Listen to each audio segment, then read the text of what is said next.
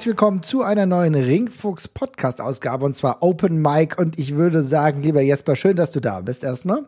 Hallo, hi, freut mich. Und wir starten gleich und zwar natürlich mit den Geschehnissen, die in den letzten Tagen passiert sind. Unter anderem, und klar, ich glaube, das ist mit das Wichtigste. Wir waren endlich mal wieder beim Wrestling, Jesper. Wir waren in Oberhausen und haben das WXW 20th Anniversary zum Glück wirklich mal mit Fans wieder begehen können. 550 Leute waren in der ehemaligen Luise Alberts Halle. Genau da waren wir und das haben wir gesehen. Und Jesper, äh, wir können ja mal ein bisschen anfangen. Was waren so deine Highlights? Boah, also ich muss ganz ehrlich sagen, von der Show ist mir ja äh, gar nicht, also so richtig viele Einzelheiten stechen für mich da eigentlich kaum raus. Also es gab ein paar Sachen, die ich, die ich sehr cool fand. Ich fand den Opener zwischen Mudo und, und, und X-Men fand ich sehr cool. Ähm, den Main Event fand ich auch wunderbar und ich fand auch relativ wenig jetzt irgendwie schlecht tatsächlich. Mhm. Aber es hat für mich nicht krass viel rausgeragt und was eigentlich da für mich über allem halt schwebte, war einfach das, ja, halt, dass man, dass man mal wieder live da war dass man wieder Live-Wrestling hatte, dass man live vor Ort war, die ganzen Leute wieder gesehen hat. Das hat es für mich alles völlig überschrieben, muss ich ganz ehrlich sagen. War super cooler, war super feiner Event, aber von, die Einzelheiten sind für mich so in diesem Großen und Ganzen verschwommen. Ich habe so ein bisschen das Gefühl gehabt, dass es eigentlich den allermeisten Menschen sogar sehr ähnlich ging. Ich glaube, dass über allem wirklich die Rückkehr der Fans und ehrlich gesagt, das klingt ein bisschen zu abstrakt. Denn wenn wir die Rückkehr der Fans sagen, dann klingt es so ein bisschen wie, als wären wir hier beim Fußball. Ne? Aber wenn wir mal ganz ehrlich sind, dann sind wir nicht beim Fußball. Dann gehen wir eigentlich auf einen viel engeren Kosmos zurück, ja, der nicht so weit entfernt ist von den Protagonisten. Natürlich, ne, die sind Athleten, wir sind Fans, aber trotzdem ist es so, dass man irgendwie gefühlt viel enger zusammenarbeitet. Auch so durch diese ganze Pandemie. Ähm, jeder hatte das gleiche Ziel, jeder hat sich darauf gefreut. Beispielsweise allein die ganze Sache mit den Masken, das hat jeder unproblematisch eingehalten. Ne? Wolltest du zum Wrestling, hast du es gemacht, kein Drama, keine Diskussion und jeder hat sich dran gehalten und hat einfach eine tolle Zeit gehabt. Jeder hat gut, die Fans waren enthusiastisch dabei und ich glaube wirklich, dieses Gefühl, diese, dieses Gefühl der Einheit jetzt mal wieder zu erleben, mit Beginn, ich glaube, das war ganz, ganz grandios. Und ich glaube, das war für uns auch das Wichtigste. Ich glaube tatsächlich auch für viele der Protagonisten und Protagonistinnen. Das haben wir ja am Ende dann beispielsweise auch nochmal gesehen, als äh, die ganzen Wrestler ja nochmal rausgekommen sind und sich sogar bedankt haben dafür. Ne? Ja, total. Also ich glaube, das hat allen äh, auf beiden Seiten gleichermaßen was äh, gleichermaßen was bedeutet tatsächlich. Ähm, das hat man auch gespürt. Ich glaube, das war für viele ein ganz besonderer Abend. Also für mich war es jetzt auch tatsächlich die äh, erste Großveranstaltung tatsächlich, die ich einfach wieder wahrgenommen habe. Also für mich in der Hinsicht einfach auch ein erster Schritt wieder und ich glaube, das ging halt auch vielen anderen so. Mhm. Ähm, und ich glaube, das, äh, ja, das hat einfach für viele das so über, überlagert, aber das ist ja auch schön. Also es ist ja schön, dass man das in dem Rahmen dann zusammen machen konnte. Äh, also keine Ahnung, ich habe auch zum Beispiel ewig lang keine Wrestling-Show mehr im Sitzen verfolgt. Ne? Das ist nee. halt auch so eine Sache, wo Wann ich halt auch so gemerkt habe. letzte Sitzwrestling, das war wirklich, war, war wirklich in den USA, oder? Ja, ich glaube ja. Also ich wüsste nicht, wo ich danach mal, vielleicht habe ich da, ich habe vielleicht mal irgendwo zwischendurch mal gesessen, aber ansonsten eine ganze Show durch so. Hm. Ist jetzt auch nicht meine bevorzugte Art Wrestling zu gucken, vor allem kein Eurocatch, aber hey, an dem Abend nimmt man das eben alles hin, ne? Das ist eben auch alles, ist alles fein so. Auf jeden Fall. Und ähm, du hast ja gerade gesagt, jetzt von den anderen Highlights muss ich sagen, bevor ich jetzt gerade zu den Matches komme, ein, zwei will ich auf jeden Fall nochmal mit dir ganz kurz besprechen. Ist es aber so, dass ich fand, dass die WXW das ultimativ cool gelöst hat, auch nochmal an Carsten Beck zu denken oh, ja, vor dem eigentlichen Event. Schön. Weil wir hatten das ja nicht mit Fans, ne? Das gab es ja nicht, diese Verabschiedung. Und dass man das, äh, dieses Highlight-Video nochmal hat angespielt und dass man auch die ähm, Anvertraute von ihm dann dementsprechend auch nochmal live gesehen hat, dass auch die ganzen Wrestler nochmal rausgekommen äh, sind und ihm Tribut gezollt haben. Das war schon eine schöne Aktion, ne? Ja, definitiv. Das war sehr emotional. Ähm, fand ich sehr schön, dass man das in, in dem Rahmen auch nochmal gemacht hat. Ähm, auch nochmal den Fans einen kleinen Moment gegeben hat, ihren Respekt zu zollen und sich zu verabschieden. Ähm, das, hat, das hat sehr gut gepasst, auch wenn es äh, ganz schöner, äh, ganz schöne emotionale Welle gleich am Anfang halt Musik war. Also von, von so 0 auf 100 war das halt, ne? Ja. Und, äh, aber hat irgendwie auch nochmal dem Abend auch nochmal einen nochmal noch mal einen schönen emotionalen Anstrich tatsächlich gegeben hat, fand ich sehr gelungen. Ja, fand ich auch. Ja, und dann hast du es schon angesprochen, gleich das erste Match des Abends. Ich fand ein echt cooles Highlight. Ich habe mich auch wirklich gefreut. Auch äh, Tischer, der offenbar sehr, sehr motiviert scheint, an einem herausragenden Körperbau gerade hat und wirklich gut mit Mudo harmoniert hat, die beiden haben ein sehr, sehr schönes Match abgeliefert. Ich muss sagen, Mudo, er ist ja jetzt auch, sag ich mal, in der, in Anführungsstrichen, realen Ringwelt jetzt angekommen, auch mit Fans. Die ganze Zeit war das ja bei der WXW halt so, dass er, das muss man sich auch mal vergegenwärtigen, eigentlich so ohne große Crowd dann aufgewachsen ist im WXW-Ring. Das ist jetzt ein bisschen übertrieben, aber ihr wisst, was ich meine. Und äh, jetzt zum ersten Mal vor Fans hat man gemerkt, wie enthusiastisch er auch war. Und ich muss sagen, das war ein echt erstes cooles Match und gleich eine gute Einstimmung auf das Event. Ja, auf jeden Fall. Und äh, dann äh, können wir auch noch mal ganz kurz weitergehen. Jetzt, wir brauchen nicht alle Matches im Einzelnen durchgehen, aber das, wie gesagt, war für mich eines der Highlights. Ich muss auch sagen, ja, gut, eins will ich noch sagen, das Rott und Flott bei den beiden, wo ich normalerweise denke, naja, gut, okay, ob das alles so gut ähm, ankommt und ob das so gut in der realen Welt funktioniert. Ich muss sagen, die beiden haben mich extrem positiv überrascht. Ich war in die, dem Match mit Aigle Blanc und Senza Volte komplett drin, weil das Heelwork von Schenkenberg und Charisma extrem gut war und die Story hat auch extrem gut funktioniert. Ja, auf jeden Fall. Und ähm, wenn wir dann noch weitergehen, dann müssen wir vielleicht auch schon so ein bisschen zu dem gehen, äh, was so eines der Aufregerthemen des ganzen Abends war. Es gibt mittlerweile ein kleines Movement, Jesper, das Free Ahura Movement. Was hat's denn damit auf sich? Ja, das war äh, eine spannende Geschichte. Also wir haben es ja, wir haben, wir saßen ja auf der gegenüberliegenden Seite, darum haben wir ja nur den, den Fallout quasi so richtig davon gesehen. Die ganze Vorgeschichte ist uns ja, ist uns ja entgangen, aber ich gebe es mal so wieder, äh, wie ich es mir inzwischen aufgrund von anderen ähm, Fanberichten zusammenreimen konnte. Also es gab in, ich glaube, in der ersten Reihe saß er sogar quasi uns genau gegenüber, also Richtung Entrance, äh, ein Fan, der sich wohl schon während des Ahura-Matches relativ äh, lautstark äh, bemerkbar gemacht hat und wohl auch daneben benommen hat äh, angeblich sagen einige auch mit Chance, die tief, tief unter die Gürtellinie gegangen sind. Ähm, darüber kann man ja aber noch vermutlich irgendwie diskutieren und das halten, wie man möchte. Was dann allerdings ein bisschen schwierig war, äh, war, dass er nach dem Match sehr nah an Ahura erstmal rangekommen ist, als dieser quasi mit seinem Titel auf dem Rückweg quasi nach hinten war und äh, ihn dann auch tätlich angegriffen hat. Also nicht jetzt irgendwie brutal oder so, sondern in Anführungszeichen nur mit einem Chop was vermutlich auch eher spielerisch gemeint war. Also es ist jetzt nicht so, dass er ihn, glaube ich, irgendwie ernsthaft zusetzen wollte. Ähm, es klang eher so nach einem Fall von Grenze des Wrestlings nicht ganz verstanden. Woraufhin Ahura äh, sich aufs Ring-Apron gestellt hat und ihm angeboten hat, das doch bitte mit, mit ihm im Ring zu klären. Äh, und nach einer gefühlten Ewigkeit hat sich das Ganze so ein bisschen aufgelöst, auch durchs Eingreifen von Ringsprecher Tommy Giesen. Äh, und dann gab es aber von Ahura noch einen Arschtritt an den Fan tatsächlich. Äh, und erst dann ist die Security mal äh, eingeschritten und hat diesen Herrn nach draußen begleitet, der offenbar auch stark angetrunken gewesen ist. So, also es ist im Endeffekt ist jetzt gar nichts Schlimmes passiert. Ne? Also der Angriff auf Ahura war nicht, war nicht groß gefährlich. Der Arschtritt von Ahura an dem Fan hat eben auch nicht äh, jetzt zu irgendwelchen sichtbaren Verletzungen oder dergleichen geführt. Der ist auch nicht mehr hingefallen oder so, der hat sich wieder gefangen.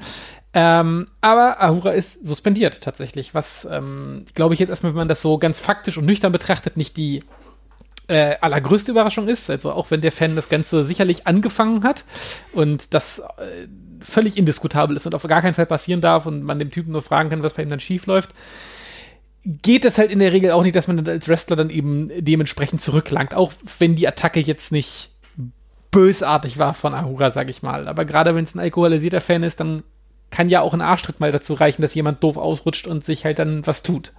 Das ist ein wichtiger Punkt. Also das hat auch, äh, wir haben ja heute auch rumgefragt, äh, stellt uns eure Fragen, die wir jetzt auch thematisieren. Der Thomas Liest hatte das auch gefragt und das ist natürlich so ein bisschen das Problem, dass du in eine rechtlich schwierige Lage kommst, wenn mhm. er sich dann wirklich verletzt. Wir wissen auch, Al-Ani gab es eine ähnliche, aber doch ein bisschen drastischere Aktion von ja. Alani und wurde dann ebenfalls suspendiert. Ahura ist jetzt suspendiert, hat leider den Shotgun-Title verloren. Das ist natürlich jetzt schon ärgerlich, ne, weil gerade eine interessante Story auch mit Norman Harras aufgebaut wurde.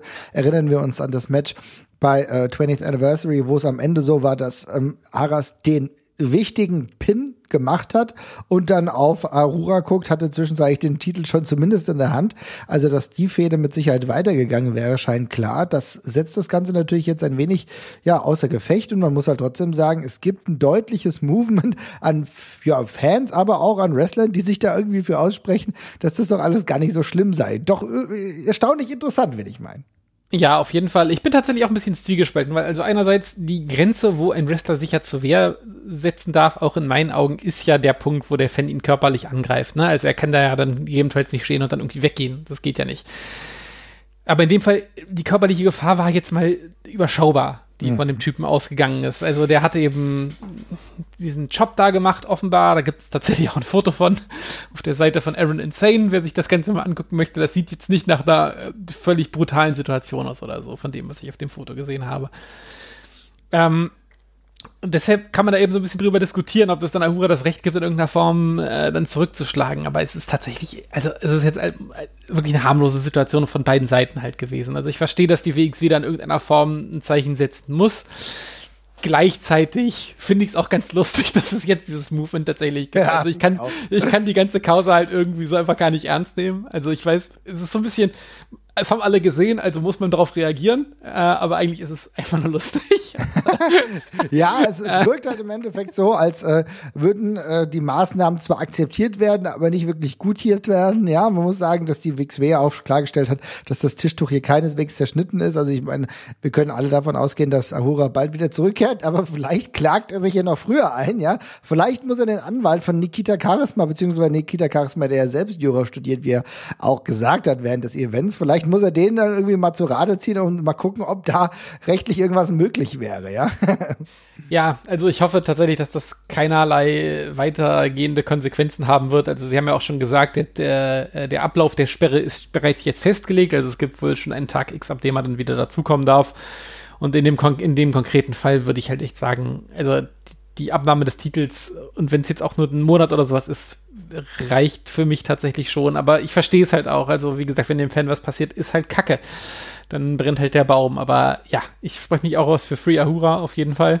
Äh, also, liebe Leute, ihr könnt jetzt, ihr könnt jetzt hier klarstellen, äh, der Ringfuchs Podcast ihr müsst ist, euch entscheiden. Der Ringfuchs Podcast ist klar, Free Ahura. Mal gucken, ob ihr da mit seid. Wenn, dann schreibt es mal bei uns in die Kommentare. Also, ihr seht, hier gibt es eine ganz klare Front Free Ahura. Ja, ja muss auch mal sagen, also das, der, der wichtigste Punkt in der ganzen Geschichte ist eben, dass man es ehrlich gesagt in keiner Form dazu kommen lassen darf. Ne? Da muss die Security früher da sein und diesem Typen halt mal sagen, geh halt mal zurück. Das hat halt einfach viel zu lange gedauert. Stimmt, ja. Also es ist halt ein Wrestler, der jetzt gerade auch ein Matchcar hatte. Klar, von dem, der, der muss sich immer beherrschen, das ist gar nicht die Frage. Aber wenn der Fan ihn dann wirklich tätlich angreift, dann ist es für den Wrestler schon eine arg blöde Situation, wenn er dann halt nichts macht. Also, das ist halt sowohl in puncto Glaubwürdigkeit, was sogar noch zu vernachlässigen ist, aber auch in puncto Selbstschutz und ja, auch einfach eine Respektsfrage.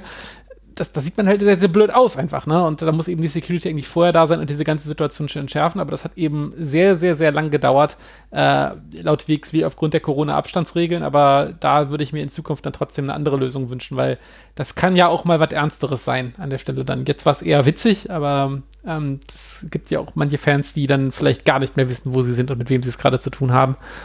Und ähm, ja, da würde ich mir einfach wünschen, dass das das nächste Mal schneller jemand vor Ort ist, der das Ganze dann direkt unterbindet. Da hast du vollkommen recht. Also ich glaube, das wäre auf jeden Fall sinnvoll. War jetzt im Endeffekt auch das, was am meisten hängen bleibt bei dem Six-Man. Ähm, wie gesagt, man hat noch diese Situation, dass Harras eigentlich jetzt auf den Titel stiert und giert und ich mir vorstellen kann, dass er, wenn er in der, wenn es um die Neuauslosung beziehungsweise die neue ja, Verteilung des Titels äh, geht, aber bestimmt eine gewichtige Rolle spielen vermag, gehe ich fest von aus. Müssen wir mal gucken, wie das dann in den nächsten Wochen dann weitergeht. Ein besonderes Highlight würde ich ganz gerne wirklich noch in den Main Event setzen. Ich fand beispielsweise übrigens auch das Tag Team Match ganz cool. 2 zu 1. Die Arrows of Hungary besiegen. Ähm, die WXW Academy, das hat mir auch cool gefallen und fand ich echt eine, äh, ein angenehmes äh, Two out of Three Falls. Und dann kommen wir noch mal ganz kurz zum Main Event. Und ich finde, das ist irgendwie spannend gewesen, denn es war so, dass Jörn Simmons mehr oder weniger doch wieder ein Rückkehrer äh, im Ring, immer ein massiver Typ, ehemaliger Unified World Wrestling Champion, also jemand, der auf jeden Fall schon äh, in diese Riege gehört äh, und hat gut mit Marius Al-Ani gekämpft und muss dann trotzdem relativ klar den, die Niederlage einstecken und Marius Al-Ani baut damit seine Serie aus. Ja, äh weiter, also fand ich auch folgerichtig. Also es hat nochmal den, nochmal das quasi bestärkt, was wir jetzt schon in den letzten Shotgun-Folgen oder eigentlich schon seit fast anderthalb Jahren bei, bei Shotgun halt sehen, dass Marius Alani der sportlich dominante Champion ist. Ähm, fand auch cool, dass er diese, dass es nicht mehr so ganz schwarz-weiß böse erzählt worden ist, sondern er halt wirklich ein Athlet ist und das hat er zum Schluss in seiner Promo auch nochmal klar gemacht mit, können wir nicht leiden, aber ich bin der Beste hier. Hm. Ist mir Äh, auch egal, ob wir mich leiden können. Ja, genau. Da hat mir dann auch sehr gut gefallen, dass er dann eben gesagt hat, ihr mögt mich nicht, äh, aber ist in Ordnung. Äh, ist schön, dass ihr wieder da seid, trotzdem quasi. Das hat schon alles sehr gut gepasst und ich finde, ähm, das war auch nochmal auch ein notwendiger Schritt, ihm auch nochmal so eine Art von Sieg über einen sehr hochwertigen Gegner mit Jan Simmons äh, das erste Mal auch vor Publikum zu geben, damit man eben einfach jetzt diese Regentschaft aus dieser Corona-Blase jetzt auch nochmal in die Realität so ein bisschen quasi rüberführt. Ja, ich finde war auch. genau der richtige Schritt. Definitiv. Was du sagst, das ist ganz wichtig und der absolut richtige Schritt gewesen für Marius Alani, der ein richtig geiler Champion ist. Das muss ich schon sagen. Diesen Titel, den hält er vollkommen zurecht und er wirkt so dominant. Also ich muss wirklich sagen, da haben sie hat die WXW super Arbeit geleistet, er aber auch. Und da stellt sich natürlich schon so ein bisschen die Frage, wie geht's denn jetzt weiter für Marius Alani? Ja, gute Frage. Also er hat jetzt ja äh, tatsächlich äh, quasi eine, eine kleine Meldung an, an äh, Cara Noir rausgehauen, dem, er- dem man darauf hingewiesen hat, dass er ja immer noch auf seinem Karate-Shot quasi sitzt. Also das ist vielleicht ein Match, was wir demnächst, wann auch immer, äh, dann serviert bekommen. Es stellt sich ja so ein bisschen die Frage, wie es jetzt demnächst weitergeht. Wir haben jetzt das kommende Wochenende die Show in Bielefeld und alles danach können wir, glaube ich, schon so ein bisschen unter mal gucken, was da so geht, äh, Ja, abheften. leider. Also keiner weiß, was, was, was möglich sein wird. Aber ja, also Cara Noir scheint äh, nicht in Vergessenheit geraten zu sein. Das steht noch auf dem Programm. Ja, und ansonsten ähm, bietet sich gerade noch niemand so richtig für mich tatsächlich an. Also klar, X-Men kann man da halt irgendwie mal sicherlich ohne Probleme reinschmeißen. Ähm, Michael Knight hat langsam auch ordentlich Siege gesammelt und Bobby Ganz schwirrt da noch oben mit rum. Äh, aber ansonsten ist jetzt niemand gerade so richtig ready, ready. Ähm, also müssen wir noch mal ein bisschen gucken. Aber Cara Noir als erstes Ziel jetzt, als das nächste, finde ich ja auch passend. Also die Karat-Geschichte muss ja auch noch auserzählt werden. Ich finde, ja, Cara Noir ist natürlich der nächste ganz klare Kontrahent. Ne? Alle anderen bieten sich hier wirklich an. Du hast ja eben schon vollkommen gesagt. Ähm, es ist natürlich so, dass Bobby Ganz jetzt auch deutlich dann gegen ihn verloren hatte. Tristan Archer hat jetzt auch wieder äh, verloren, auch äh, vielleicht ein bisschen unglücklich, aber gegen Michael Knight. Du hast eben Michael Knight genannt, der diesen Sieg ja doch errungen hat gegen Tristan Archer. Also da hat er vielleicht jetzt erstmal bessere Karten, aber so eine ganz klare Herausforderung sehe ich jetzt auch nicht. Insofern kann ich mir vorstellen, vielleicht auch im Hinblick auf Catch Grand Prix, dann wird das wirklich auf ähm, Cara Noir hinauslaufen. Könnte spannend sein. Ist auch ein Kampf, den ich, ja, oder könnte ich mir schon vorstellen, dass es sehr, sehr interessant wird, das zu sehen. Ne? Ja, ja. Insofern, das ist der Weg. Wie gesagt, wir haben ein insgesamt sehr schönes Event gesehen. Ich glaube, über allem steht wirklich dieses Zusammenkommen wieder. Man muss ja auch sagen, wir haben echt viele Leute endlich mal wieder gesehen, ähm, die wir schon lange, lange nicht mehr gesehen haben. Und da ist es echt schon schön, auch mal mit ein paar Leuten wieder gebabbelt zu haben. Das sind schon diese schönen Momente, endlich nach anderthalb Jahren. Und vielleicht, vielleicht haben wir ja das Glück, dass wir dann sagen können, naja gut, wie sieht's aus? Geht's äh, vielleicht noch mal Richtung Catch Grand Prix im September? Ist das noch möglich? Drücken wir die Daumen. Mhm. Genau, dann würde ich sagen, machen wir den WXW-Block hier mal zu. Ich habe auf jeden Fall Karten gekauft, muss ich sagen, für den Catch Grand Prix. Ich bin da noch ein bisschen optimistisch, zweckoptimistisch, mag der ein oder andere sagen. Aber ähm, auch für die Leute, die jetzt vielleicht noch sagen, ah, will ich jetzt auch noch mal Live-Wrestling sehen, da hast, habt ihr jetzt noch die Möglichkeit. Es gibt ja noch die Show in Bielefeld am Wochenende. Geht da mal hin. Ich glaube, der Strigger ist auch da ein guter Freund von uns und der äh, Dominik ebenfalls. Also da guckt er da noch mal vorbei und dann vielleicht im September. Ne? Yes. So, und würde sagen, jetzt machen wir den Blog mal zu und gucken mal, was wir sonst für Fragen bekommen haben. Und eine Frage, das finde ich ganz interessant, weil wir ja uns immer auch mit einzelnen Charakteren in Tiefe auseinandersetzen und jemand, den wir schon relativ häufig beleuchtet haben, ist Malachi Black. Und dieser Malachi Black, der hat jetzt äh, natürlich ein gutes Outing mittlerweile bei AEW und da fragt der Danny, liebe Leute, wie seht ihr das? Also, die ganze Charakterentwicklung von Malachi Black, die ist ja jetzt schon in den letzten Wochen gut vorangeschritten. Ist es für euch ein Stück weit zu detailreich oder könnt ihr das noch alles so ernst nehmen und noch nachvollziehbar verstehen?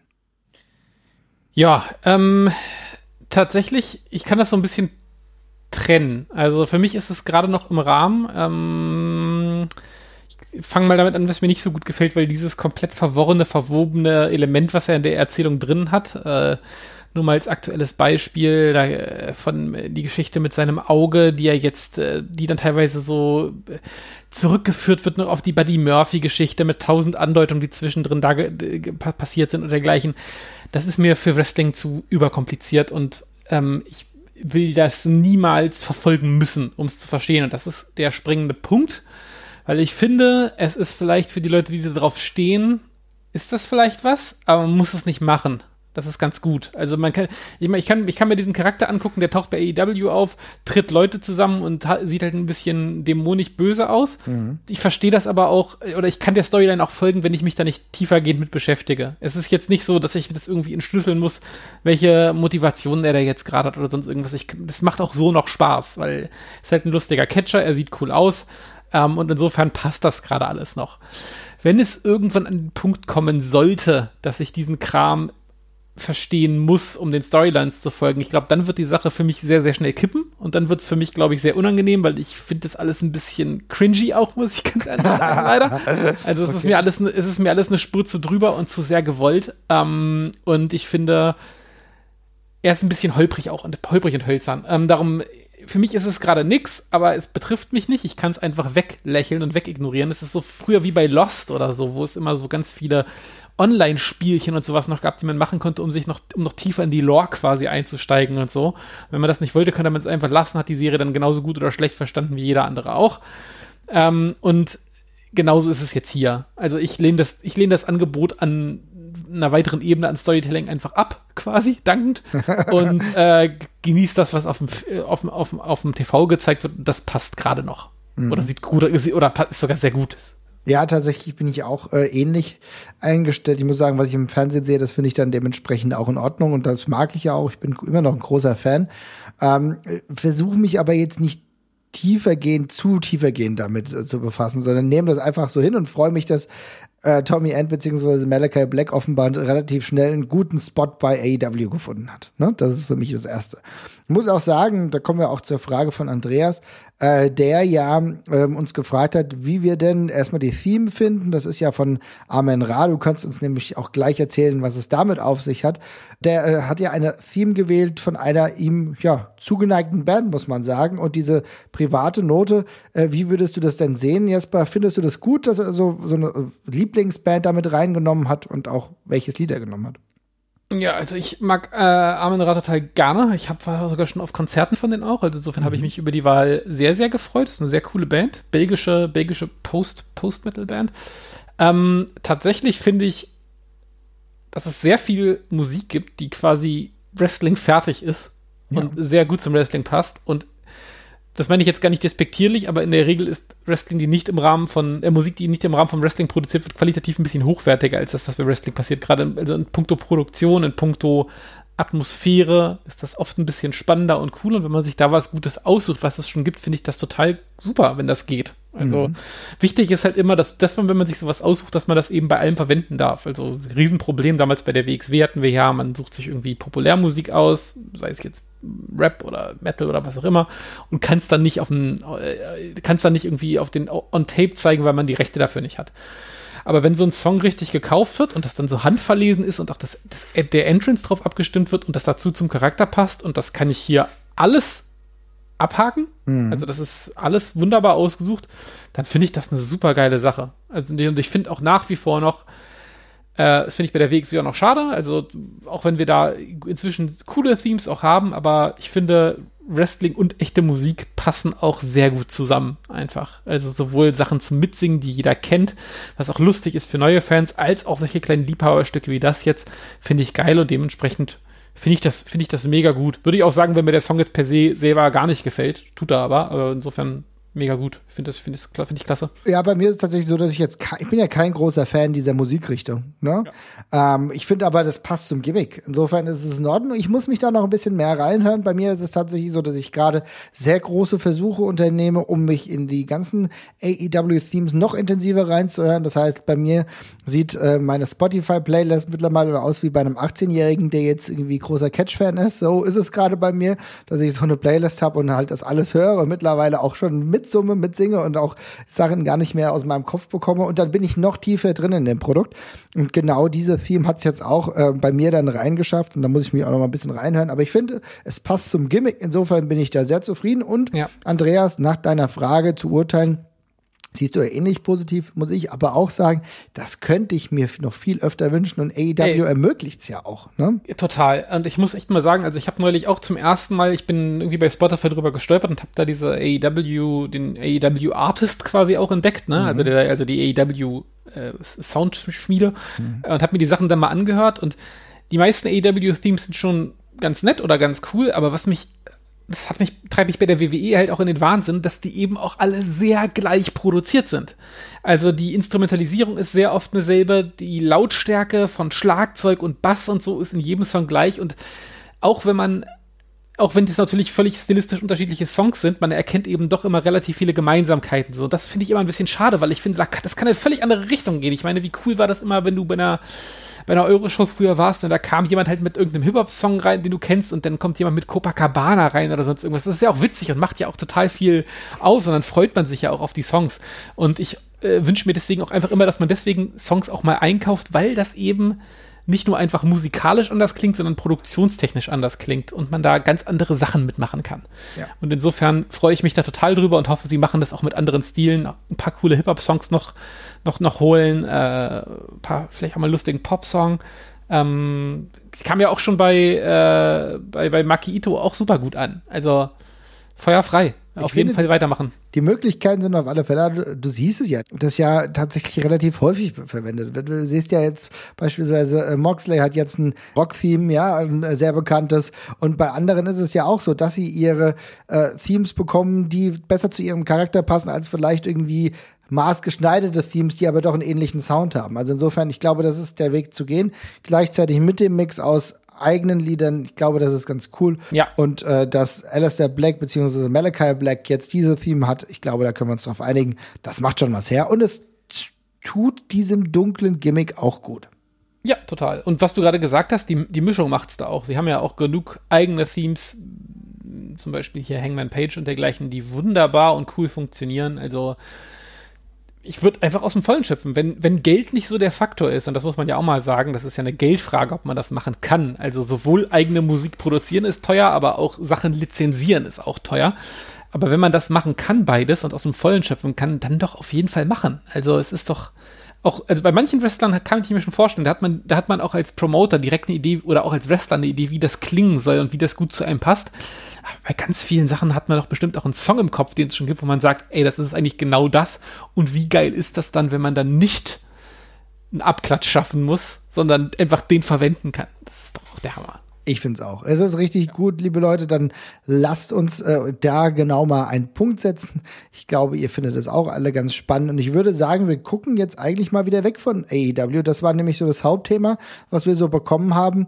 Ähm, natürlich gut, eine Frage könnten wir noch klären. Und zwar der No Shit Sherlock, geiler Name übrigens, hat uns gefragt. Wir haben ja momentan ein sehr, sehr großes Wechseldicht, Spiel Bäumchenwechseldicht. Da werden wir zu einigen Wrestlern auch gleich noch kommen. Aber bei wem gehen wir von aus, dass ähm, er als AEW AEW-Star irgendwann zur WWE wechseln wird. Einfach nur mal ein Wild Take von dir.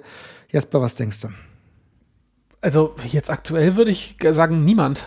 Ne? Also ich wüsste, ich wüsste, also ich wüsste gerade, also jetzt gerade, jetzt, vor allem in der jetzigen Situation, die wir jetzt in den letzten paar Wochen haben, wo bei der WWE ja auch äh, alles auf links gedreht wird und einige Leute, die sich, glaube ich, äh, sehr sicher gefühlt haben in ihrem Job äh, und auch den, von den anderen auch, andere auch gedacht haben, dass sie sehr sicher wären in ihrem Job, wo die gehen, würde ich jetzt den Teufel tun, jetzt zur WWE zu gehen.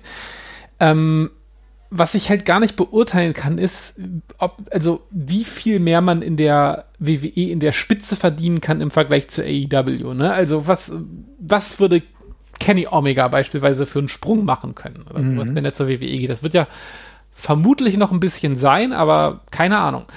Ähm, und ansonsten, ja, ich weiß gerade nicht so, ich weiß gerade nicht so hundertprozentig, was die Anreize sind. Plus, und das ist mein größtes Problem, ich sehe bei AEW keinen einzigen Wrestler, von dem ich sagen würde, der wird in der WWE auf jeden Fall einschlagen. Ähm, und das wäre für mich eigentlich so das, das größte, also der, der größte Punkt, wo ich sagen würde, der, der könnte sein. Aber ich finde gerade, AEW nutzt eben die Leute größtenteils alle schon sehr, sehr gut ein, äh, sehr, sehr gut ein. Und äh, ja, das sehe ich bei der WWE halt ehrlich gesagt gerade nicht so. Und nee, deswegen gehe ich auch fest davon aus, dass derjenige Wrestler, der wieder zurückwechseln wird, oder ich sage wieder zurückwechseln wird, weil ich einen tieferen Hintergrund habe, es wird Chris Jericho sein. Also ich gehe davon aus, dass Chris Jericho vielleicht derjenige ist, der, wenn äh, der AEW-Stint irgendwann so ein bisschen sich ähm, ja beendet hat und man merkt, okay, man braucht ihn vielleicht noch nicht mehr wirklich und sein Kontrakt läuft dementsprechend ab, dann kann ich mir vorstellen, dass er mit offenen Armen irgendwie weit fernab seiner Prime nochmal zur WWE zurückkehrt. Also sowas da, kann ich mir eher vorstellen. Da, mhm. da wird, das ist zum Beispiel ein Fall, da würde ich, da würde ich sofort reingrätschen und sagen, glaube ich nicht, weil ich glaube, mhm. für Chris Jericho ist das, ist das super Gute an der, an einer AEW, dass der da, dass der das auch mal einen Monat lang liegen lassen kann, ohne dass er, dass, dass ihm Stress gemacht wird. Der kann Musik machen, der kann seinen Podcast produzieren, der muss jetzt auch nicht top in Shape aussehen oder sonst irgendwas, der muss da nicht hinziehen. Ähm, und ich glaube, das ist gerade für ganz viele Leute auch ein ganz gewaltiger Grund, weil die eben, äh, vielleicht auch wenn AEW nicht so viel Zeit zahlt wie die, wie, wie die WWE, dass die das durch andere Sachen problemlos wieder ausgleichen können. Äh, darum, bei, bei einem Chris Jericho, weiß, bin ich, bin ich mir überhaupt nicht sicher, ob das, ob das, ob das so wäre. Ich glaube, der genießt die Freiheiten da komplett und der wird ja irgendwann auch wieder auf Tour gehen wollen und so, wenn, wenn das wieder geht mit Fozzy. Mhm. Ähm, und das ist halt auch so ein, auch so ein Ding. Also ich, das, das Paket bei EW sieht von außen so verdammt stimmig aus. Man arbeitet weniger, man verdient annähernd gut. Äh, versicherungsmäßig scheint es ja auch okay auszusehen und man hat Freiheiten nebenher so, ne?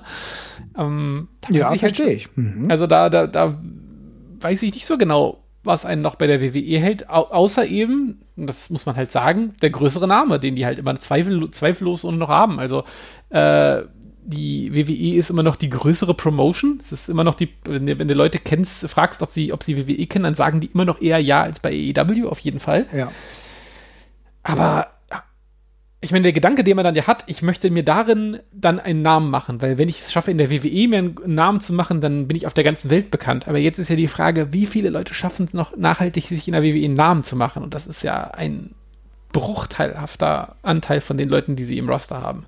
Ja, Finde ich auch. Also es ist sehr, sehr spannend. Wirklich eine sehr, sehr gute Frage, die uns gestellt wurde, denn darüber müssen wir nachdenken. Ich habe keine klare Antwort, denn aktuell sehe ich halt den Hype natürlich viel mehr bei AEW und hängt auch ein bisschen damit zusammen, äh, du hast ja gerade gesagt, ne, sowieso gerade viel Bewegung und ich glaube, da können wir eigentlich ganz gut die Brücke jetzt zu dem aktuellen äh, gerade machen, denn es passiert immer noch sehr, sehr viel und jetzt hat es tatsächlich auch NXT getroffen, die eigentlich einen großen Umbau, ähm, der besteht bevor. Volker hat uns auch gefragt, wie sieht's denn aus? Ist der Umbau äh, von NXT so ein bisschen der Anfang vom Ende? Was sagst du denn, Jesper? Weil es passiert schon viel und es werden auch sehr, sehr viele Leute entlassen. Bronson Reed beispielsweise, der mitten in Storylines war. Ja, der Anfang vom Ende weiß ich jetzt nicht. Das hängt jetzt, das hängt jetzt ein bisschen davon ab, was man als Ende definiert. Also das Ende davon, wie wir NXT jetzt gerade kennengelernt haben, das können wir, glaube ich, festhalten. Das wird vermutlich der Fall sein. Also wenn man diese Pläne mhm. ansatzweise so umsetzen möchte, dann ja, dann ist das, dann ist NXT als Indie-Show in WWE gewandt äh, das ist dann, das ist dann rum. Und das glaube ich auch. Also das, da deutet gerade für mich sehr vieles drauf hin. Also es gab ja sehr mannigfaltige Gerüchte äh, um diese keine Leute mehr über 30 und keine Midgets, äh, sehr Bewegung, gut. die sich danke, bald gemacht danke, hat. Danke, ja. Keine ja, Midgets. Also, ist, ich, ich, ich, ich, ich, also ich zitiere das gerade verbatim, wie das, wie das äh, Dave Meltzer quasi berichtet hat. Äh, also das ist offenbar der ein, ein, ein Auswuchs, des, ein, ein Auswuchs des, des Kampfes hinter den Kulissen zwischen, äh, ja, in, genannt wurden Bruce Pritchard, Vince McMahon und auf der anderen Seite Triple H, dessen Baby ja NXT quasi noch ist und was auch immer noch produziert. Keine Midgets. keine, ja, und jetzt haben sich offenbar die anderen durchgesetzt und die planen offenbar wieder NXT mehr als klassische Superstar-Schmiede einzusetzen, so wie früher die WWE-Farmligen auch waren. Mhm. Und das ist halt tatsächlich also die News, die jetzt, das wird ja alles nur berichtet und die, man, die Entlassungen, die es jetzt gab, deuten so ein bisschen darauf hin. Äh, aber gleichzeitig muss man sagen, das wäre halt eine 180-Grad-Drehung, weil die WWE hat das früher schon gemacht, natürlich. Die haben das mit Florida Championship Wrestling gemacht, die haben, die haben das in Ohio Valley Wrestling, haben sie das auch gemacht. Da sind ja damals auch Batista und John Cena schon rumgeturnt, noch in jungen Jahren und so. Aber das waren eben keine Produkte, die geguckt werden wollten. Ne? Also ja. es gab damals nie große Bestrebungen von der WWE, diese Produkte groß zu inszenieren, prominent hervorzuheben und darüber Leute zu locken und zu ködern und äh, darüber auch ihr, ihr Network zu verkaufen, was bei NXT ja ein ganz eklatanter Punkt war. Das war ja wirklich ein, ein Reiz, den die damit gesetzt haben mit diesem Ding hier, ihr habt eure, eure geilsten Indie-Wrestler und wenn ihr die weitersehen wollt, dann müsst ihr jetzt das Network holen, weil da catchen die in unserer in unserer Indie-Wrestling-Show quasi. Das war ja so ein bisschen der Appeal der ganzen Geschichte. Mhm. Und das fällt dann ja komplett weg. Und also ich weiß nicht, mit welchem Argument du mir sagen willst, hier, wir haben ja einen 23 Jahre alten Footballer, der jetzt gerade catchen lernt, guck dir das doch an. Warum soll ich das tun? Also, warum? Was hat das für ein Appeal für mich? Dann gucke ich mir doch lieber Wrestling an, was für mich geil ist. Es ist okay, wenn diese Leute mit im Programm sind. Klar. Mhm. Ähm, das funktioniert dann ja irgendwie auch. Und das hat ja in Teilen auch bei NXT funktioniert, wobei ich das ganz witzig finde, da müssen wir gleich nochmal drüber reden, dass davon relativ wenig Fälle hängen geblieben sind. Ähm, aber diese völlige Rückkehr zu den alten Wegen kann ich mir eigentlich fast nicht vorstellen. Es sei denn, man sagt, man scheißt aufs, man scheißt aufs Network. Ja, also ich meine, momentan haben wir ja schon eigentlich mitbekommen, dass das aufs Network immer öfter geschissen wird. Also zumindest, weil es ja im amerikanischen Sinne äh, gar nicht mehr so im Fokus steht. Ne? Dadurch durch den Peacock-Deal ist das jetzt alles ein bisschen ausgehoben. Natürlich hast du Europäer und andere, die noch das Network im Endeffekt benutzen, aber es ist natürlich schon so, dass der ganz, ganz große Reiz jetzt schon ein bisschen verflogen ist. Und was du gerade gesagt hast, ja, es sieht alles danach aus, als würde ähm, die Macht von Triple H deutlich beschnitten worden sein. Auch äh, sein Weg, ja, muss man schon sagen, äh, der, der kann so nicht weiter fortgeführt werden. Und alles hängt dann auch damit zusammen, äh, dass dann dementsprechend Entlassungen gerade getätigt werden, von denen ich schon ein bisschen überrascht bin, dass ein Bronson Reed während einer Fehde entlassen wird, dass Teil von Hitrow einfach mal so äh, weggekürzt werden. Und natürlich sind auch viele Entlassungen dabei, wo man immer sagen muss, okay, das kann man dann irgendwie nachvollziehen, mhm. aber schon die Masse und auch gleichzeitig mitten in Storylines ähm, wir kennen ja noch äh, Tyler Rust, der jetzt auch schon wieder entlassen wurde, der auch gar nicht so wirklich lang da war. Da muss ich schon sagen, wenn du doch anfängst mit den Leuten was vorzuhaben, dass du sie dann sofort wieder entlässt, ist schon ein bisschen absurd, ehrlich gesagt. Ja, ich äh, frage mich vor allem halt auch dann ganz ehrlich, also dann hat man einfach vielleicht auch die falschen Leute einfach eingestellt, ne? Also ja, wir, wir ähm, haben doch mal ganz ehrlich, wir haben doch bei vielen waren wir uns doch klar, Leute, das dauert noch eine Weile. Lass sie doch noch mal ein bisschen im Indie-Circus catchen und äh, sie erstmal etablieren. So ein Tyler Russ beispielsweise, den hat die WXW ausgegraben. Ähm, so muss man schon sagen, der ein bisschen im Indie-Circuit rumgerestelt ist, und davor ja schon mal präsent war, aber dann eigentlich lang gar nicht mehr gesehen. Dann war der bei der WXW wieder und plötzlich ein paar Monate später hat die WWE schon Feuer gefangen, wo ich mir gedacht habe, klar, das ist ein guter Catcher, aber lass ihn doch erstmal den Indie-Circuit bestreiten, so. Ja, aber die, ich, die, die Riga meine ich tatsächlich sogar noch weniger. Also das sind mhm. ja vielleicht so Perspektivwrestler, aber ich finde viel spannender finde ich dann solche Namen wie ähm, Kyle O'Reilly ja. oder, oder Austin Theory oder von mir ist auch Adam Cole. wo du so sagst, okay, das sind alles coole und fähige Leute, die auch ihre Fans haben, alles, alles cool und die auch in, in einem gewissen, in einer gewissen Art und Weise Stars werden können, auf jeden ja. Fall. Ne? Aber wenn Stars werden können, bedingt, dass die einfach jetzt quasi Raw oder SmackDown headline können, sind das dann die richtigen Leute dafür? Und ich glaube, das muss man bei ganz vielen sagen, dass das dafür die falsche Wahl ist. Da kannst du, da kannst du drei Viertel des NXT-Rosters rausschmeißen, weil die da nicht reinpassen. Und die werden da auch nicht mehr reinwachsen. Also, ein Adam Cole wird kein klassischer WWE-Super Hühne-Superstar mehr. Ja. Ein Kushida wird das auch nicht werden. Kyle O'Reilly wird das aller Voraussicht nach auch nicht werden. Aber, James, aber genau, weil genau James Drake und Roderick Strong werden das auch nicht werden. Ja, und das ist ja genau der Punkt, was du sagst. Denn wenn du die Super WWE Indie Liga haben willst, das sind genau die Leute. Ne? Ja, ne, Logo, genau. Kushida genau der Fan-Favorite, wo du sagen kannst, geil, es geht in die Richtung. Aber der wird halt genauso wie viele andere in fünf Minuten gegen Omos verjobbt äh, bei Raw. Das ist halt genau das Ding. Und da macht man sich ja tatsächlich auch gar keine Illusionen mehr, dass du, weil du genau weißt, okay, der Hase läuft da halt einfach nicht. Das haben wir ja zuletzt gesehen, unabhängig davon, ob uns die Personen dann wirklich gefallen, wie Karen Cross, die dann hinkommen und die haben ja wenigstens sogar noch den Look. Ne? Auch in Bronson Reed hat ja zumindest das Potenzial, auch vom Look her, dass du sagst, okay, so dieser typische WWE Raw-Look, der würde da ja funktionieren. Und selbst das hat nicht funktioniert. Exakt.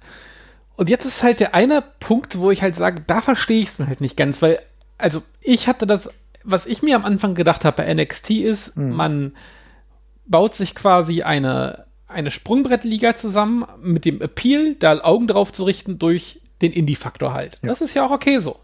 Und dann habe ich aber immer gedacht, der, die, die Idee wäre es jetzt parallel klassische äh, WWE-Superstars aufzubauen in diesem in diesem Gefilden einfach. Ne? Also das, was früher bei Ohio Valley Wrestling passiert ist, ohne Kamera, machst du da eben teilweise mit Kamera und lässt diese Leute von sehr guten Wrestlern lernen und ersparst denen quasi den Gang über die richtigen Indies, aber dann kann eben ein, ja, 23-jähriger Footballer, den ich ja vorhin mal als Beispiel genannt habe, kann da das Catchen lernen, Stück. Mhm.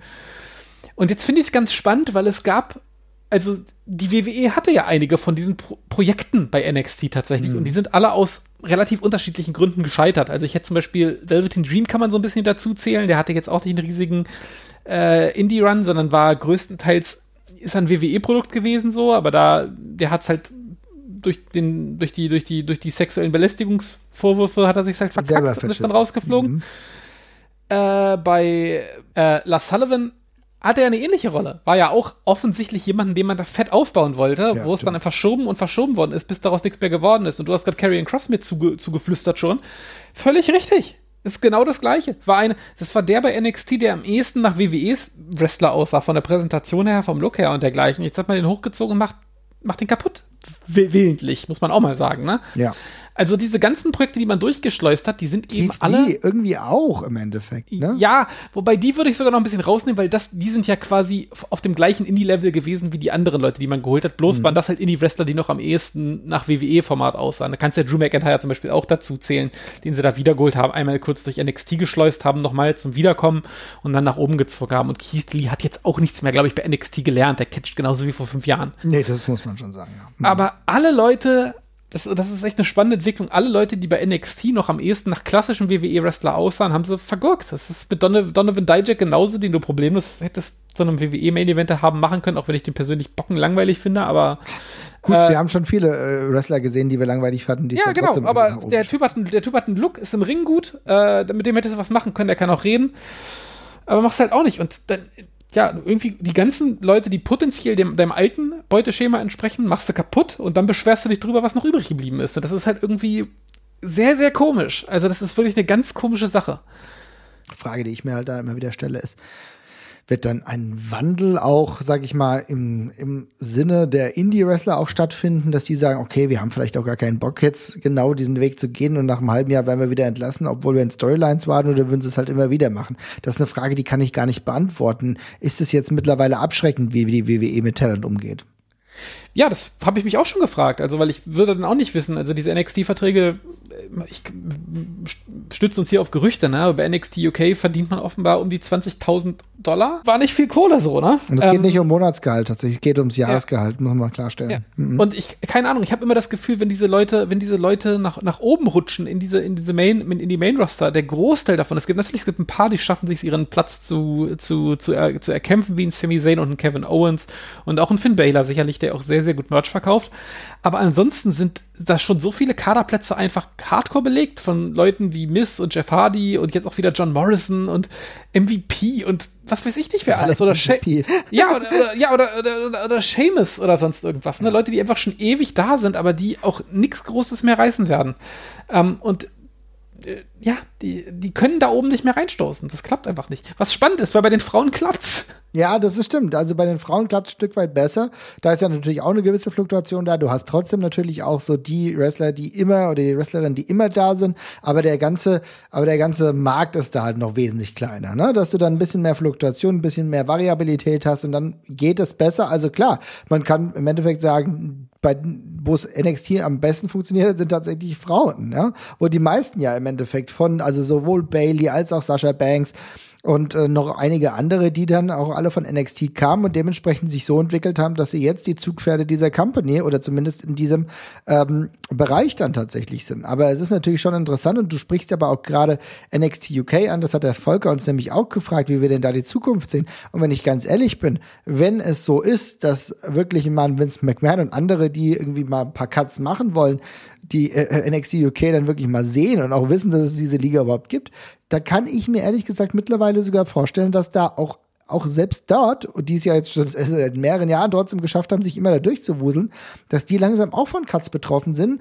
Und eines, ein deutliches Zeichen ist ja immer wieder die Tatsache, wir sehen es ja gerade jetzt beim SummerSlam Wochenende, der wichtigste Titel der von NXT UK wird halt nicht mehr dort ausgekämpft, sondern er ist Teil des Takeover Events und das ist natürlich auch krass. Walter gegen Ilya plötzlich in den USA. Ich glaube, das ist auch eine deutliche Sprache, wo du dann sagst, okay, du baust selber nicht mehr auf diese eigene Show so ein bisschen.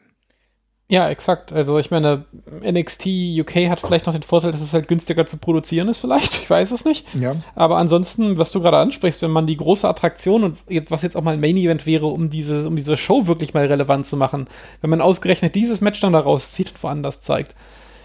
Ja, also was ist das, was zeigt das ist das für ein Signal, ne? Also ich meine, das ist ja das Gegenteil davon. dass das, das, was gut genug ist, wird abgeschröpft und kommt in die anderen Töpfe und der beim nächsten NXT UK Pay-Per-View passiert was jetzt wieder? So, ne? Also, das ist also. Ich könnte, ich könnte dir gar nicht sagen, was da, ich weiß gar nicht, ob es da überhaupt einen nächsten gibt. Ich meine, es war ja irgendwann mal, war ja, glaube ich, Dublin geplant und äh, das hat ja auch wegen der Pandemie die ganze Zeit nicht stattgefunden. Ne? Das ist natürlich auch, ist eine schwierige Situation, das verstehe ich auch, ne? Aber es ist natürlich schon so ein deutlich, also ehrlich gesagt, ist für mich ein deutlicher Fingerzeig. Ja, also die Frage ist ja auch, wenn es dazu kommt, also wenn, wenn man bei, bei, beim NXT US quasi sagt, wir wollen diese Art von Show nicht mehr, dann ist ja auch die Frage, dann, also das gleich mit dem gleichen Argument müsstest du ja dann NXT UK platt machen. Also entweder du hast noch die Ambition, was auf dem Network zu zeigen und mehr Content zu liefern, oder du hast es nicht. Und bei NXT UK sind ja jetzt noch weniger Leute da, wo man sagt, das sind potenzielle WWE TV-Persönlichkeiten. Das ist eine Handvoll vielleicht. Ah, das ist, der Rest ist sorry, meint es nicht despektierlich, aber der Rest ist nichts fürs klassische WWE-Fernsehen. Also wenn die Reise da wieder hingeht, dann, dann sehe ich da sehr wenige Leute von denen, die jetzt da gerade bei NXT UK sind. Und ja, dann ist es so, wie du sagst, dann würde ich auch eher äh, vermuten, dass auch da dann mal das Licht ausgeht. Ich kann es mir tatsächlich schon vorstellen. Und das ist auch so eine Frage, die wir jetzt beispielsweise auch bekommen haben. Der No Shit Sherlock hat uns auch gefragt, wenn das jetzt so weitergeht mit den ganzen Entlassungen und ähm, auch den Abgängen im Endeffekt, ist es dann so, dass es dann wirklich so ist, dass dann die WWE sagt, naja, komm, wir haben zwei Leute zumindest mit Ilya und Walter, von denen wissen wir, dass die funktionieren und dann werden wir die noch mehr, wenn wir uns noch mehr um die kümmern und werden noch mal bemüht sein, dass wir die in die Richtung USA ziehen. Ich glaube, bei Ilya können wir diese Frage sowieso ganz klar mit Ja beantworten. Wenn er die Chance bekommt, dann wird er es auf alle Fälle machen. Aber selbst bei Walter deutet ja so ein bisschen was schon darauf hin, muss man schon sagen. Ne? Hm, ja, könnte, könnte man so interpretieren. Also es ist ja irgendwie, es geht ja so ein bisschen hin und her. Wir haben das ja immer mal wieder thematisiert und ich habe manchmal das Gefühl, so richtig Methode steckt auch nicht hinter, sondern es wird mal so gemacht, wie es gerade passt. Aber ja, kann man, kann man so lesen. Ich glaube auch, ja, das ist so, ja. ja. Mhm. ja. Und ich kann mir aber trotzdem vorstellen, dass das natürlich jetzt ein Ausrufezeichen ist. Ich glaube, dass es jetzt zuletzt auch so ein bisschen, ja, gibt ja so ein bisschen Programme auch, dass Pete Dunn da ja jetzt noch mal mit rumrührt. Da kann ich mir auch vorstellen, dass da was passiert. Also im Zweifel werden die drei zumindest einen längeren Block wahrscheinlich miteinander haben. Und dann kann ich mir schon vorstellen, dass Walter zumindest ein bisschen gemolken wird. Du hast aber gleichzeitig ja auch ähm, am Samstag, als wir länger darüber gesprochen haben, auch gesagt, dass du dir das immer vorstellen kannst, dass es so eine Art Special Attraction wieder sein wird, ne? Ja, aber ich, das kannst du kannst alles reinlesen, wirklich, ne? Also, mhm. ist gerade dermaßen offen. Also, wie, wie das drehst und wendest, das ist, wirkt konzeptlos. ja, ich glaube, das ist tatsächlich das größte Problem, was auch eines der größten Probleme der WWE grundsätzlich einfach ist, dass halt diese Konzeptlosigkeit momentan überall anzutreffen ist. Ich glaube trotzdem nicht, dass die WWE ihr eigenes Grab gräbt, was auch eine Frage war. Dafür ist es noch viel zu früh. Denn die WWE an sich hat einfach noch viel zu groß ist, aber sie hatten jetzt ein bisschen den Vorteil, dass äh, sie wieder Fans hatten, dass sie beispielsweise mit John Cena teilweise auch einen kleinen Hype wieder kreieren konnten. Wir wissen jetzt nicht, wie alles weitergeht. Wir haben jetzt noch ein paar Tage bis zum SummerSlam. Ähm, man kann für die WWE wahrscheinlich sogar nur hoffen, dass ähm, der SummerSlam dann auch normal stattfindet mit den äh, steigenden Infektionszahlen, gleichzeitig ähm, sehr ja, grenzdebilen Menschen, die irgendwie komplett bescheuert sind und einfach auf die Maske verzichten und denken, es wird einfach super und dann plötzlich denken, oh scheiße, die Infektionszahlen sind wieder nach oben. Keine Ahnung, wie da die Zukunft der WWE auch ist, weil es kann sein, dass es wieder zurück ins Thunderdome geht. Ich glaube, das will keiner, aber so sieht es momentan schon ein bisschen danach aus. Ähm, aber wenn wir nochmal bei NXT UK bleiben, dann kann ich mir schon vorstellen, dass das kein langfristiges Konzept auch für viele ist, die sich da sehr viel Hoffnung gemacht haben. Ja, das würde ich so unterstreichen. Tja, also es bleibt sehr, sehr spannend. Ich bin jetzt wirklich die nächsten Wochen so interessiert zu sehen, wie es weitergeht. Wir haben eben die Downsides äh, schon thematisiert. Es kann alles wieder zurückgehen. Ich kann mir vorstellen, dass AEW beispielsweise, weil sie halt dieses eigene Stadion haben, äh, Open Air, da ein bisschen mehr Glück haben, dass wenn das zurückgeht, dass es halt in die Richtung zurückgeht. WWE wäre das natürlich extrem problematisch, aber eigentlich war es ja so, dass jetzt so Ende August einiges ansteht. CM Punk, das wird immer gerüchtet, in zwei ja. Wochen könnte es soweit sein. Wir müssen da ganz, ganz klar die Augen offen halten. Dann haben wir den SummerSlam. Also geile Zeit eigentlich noch, um Wrestling zu konsumieren. Und liebe Leute, wie gesagt, falls ihr mal wieder WXW Wrestling sehen wollt, gibt es in Bielefeld die Möglichkeit. Und dann, und das ist unsere, unsere nächste Show, wo wir auch schon gesagt haben, da gehen wir hin, beziehungsweise ich habe sogar auch schon Tickets geholt, wäre dann der Catch Grand Prix. Aber wir hören uns ja viel früher wieder. Insofern kann ich nur sagen, macht's gut und bis bald. Tschüss. Ciao, ciao.